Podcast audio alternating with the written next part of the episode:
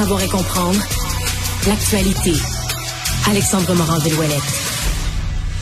Alors, Alexandre, refaisons le point là, à cette heure-ci sur euh, cette tragédie à Laval. Oui, alors les dernières nouvelles font état des quatre enfants, deux garçons, deux filles, qui est arrivé conscients au CHU Sainte-Justine et qui, dit-on, selon les mots du docteur Marc Girard, le directeur des services professionnels de l'hôpital, sont hors de danger. Il y en a un d'entre eux, par, par, contre, qui est aux soins intensifs, trois autres qui demeurent sous observation. C'est dans les dernières nouvelles qu'on note cette tragédie qui a frappé à Laval, mais on continue quand même de surveiller l'état de santé des autres qui ont été transportés sur place. On a entendu toutes sortes de témoignages aujourd'hui. Oui, le témoignage des parents, certains qui sont venus chercher leurs enfants, qui étaient à la fois soulagés, horrifiés de voir ce qui s'était passé. Mais également un témoignage de ceux qui sont intervenus, Mario.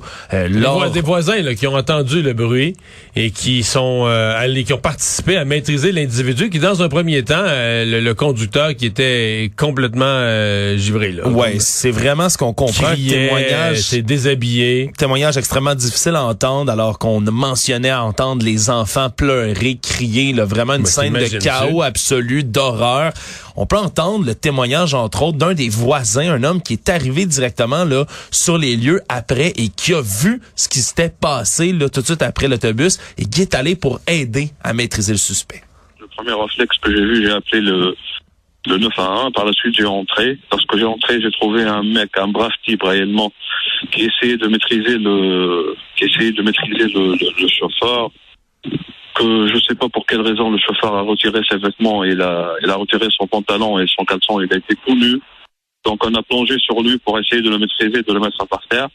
Par la suite, il y en a deux autres personnes qui sont venues pour nous aider. Entre-temps, on a essayé de voir euh, en dessous du... Euh, C'est le témoignage d'Amdi Ben Chaban que vous entendez plutôt à, l'émission de notre collègue Benoît Dutrisac. Ouais, il a dit là de voir, là, ils ont dû se mettre à 4-5 hommes pour le maîtriser au sol. Lui qui avait, vous l'avez entendu, retiré, semble-t-il, son pantalon, son caleçon, qui se retrouvait tout nu en plein centre de la garderie. Plusieurs personnes nécessaires pour le maîtriser. Ils ont mentionné l'avoir dû le frapper là, littéralement pour pouvoir là, le jeter au sol. Finalement, lui, comme nos collègues Delsen le disait, qui était censé comparaître cet après-midi, mais on parle justement de son état de santé mentale qui pourrait là être un facteur qui permettrait de repousser cette comparution-là, peut-être à demain matin. on attendra la confirmation finale. Mais c'est sûr, Mario, là, on se dit, foncer dans une garderie qu'un autobus, personne peut faire ça en étant sain d'esprit, mais encore plus lorsqu'on voit les espèces de signes de se déshabiller dans la garderie, c'est un détail il y crucial. Une crise, est-ce quand même, on saura, on verra. Euh, il y avait peut-être quand même une intention euh, malicieuse ou un projet de départ. Euh, qu'est-ce qui le motivait? Moi, j'attends d'avoir l'ensemble de la scène. Je comprends qu'on a l'intention de l'accuser, et je pense que c'est ce qu'il faut faire. Probablement que son avocat de la défense lui demandera une évaluation psychiatrique. C'est ce qui sera à, voir. Et ce qui ce qui m'a frappé aussi, moi, on essaie de s'imaginer la scène, horrible. Et on dirait que j'avais pas, euh, avant les témoignages de, ceux qui sont entrés à l'intérieur, j'avais pas pleinement pris conscience. Je me disais, bon, tu sais, l'autobus rentre, OK, on nous dit, il y a des enfants coincés en dessous de l'autobus, faut que sortes de là.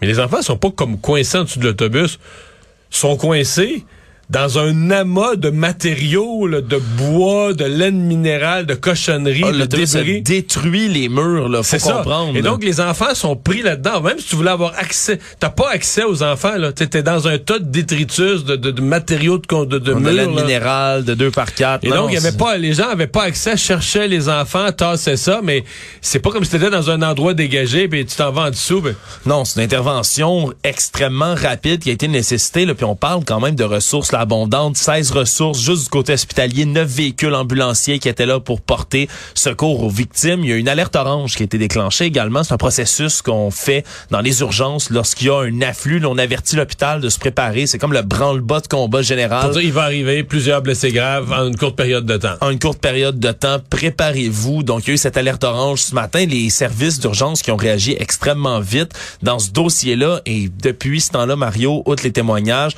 mais c'est les réactions de la communauté communauté le politique, communauté du syndicat, du service du transport de Laval lui-même également. on a parlé peut-être même de retard qui se pouvait du côté de la STL en raison de chauffeurs qui sont pas rentrés ou qui n'ont pas été capables d'aller faire leur travail.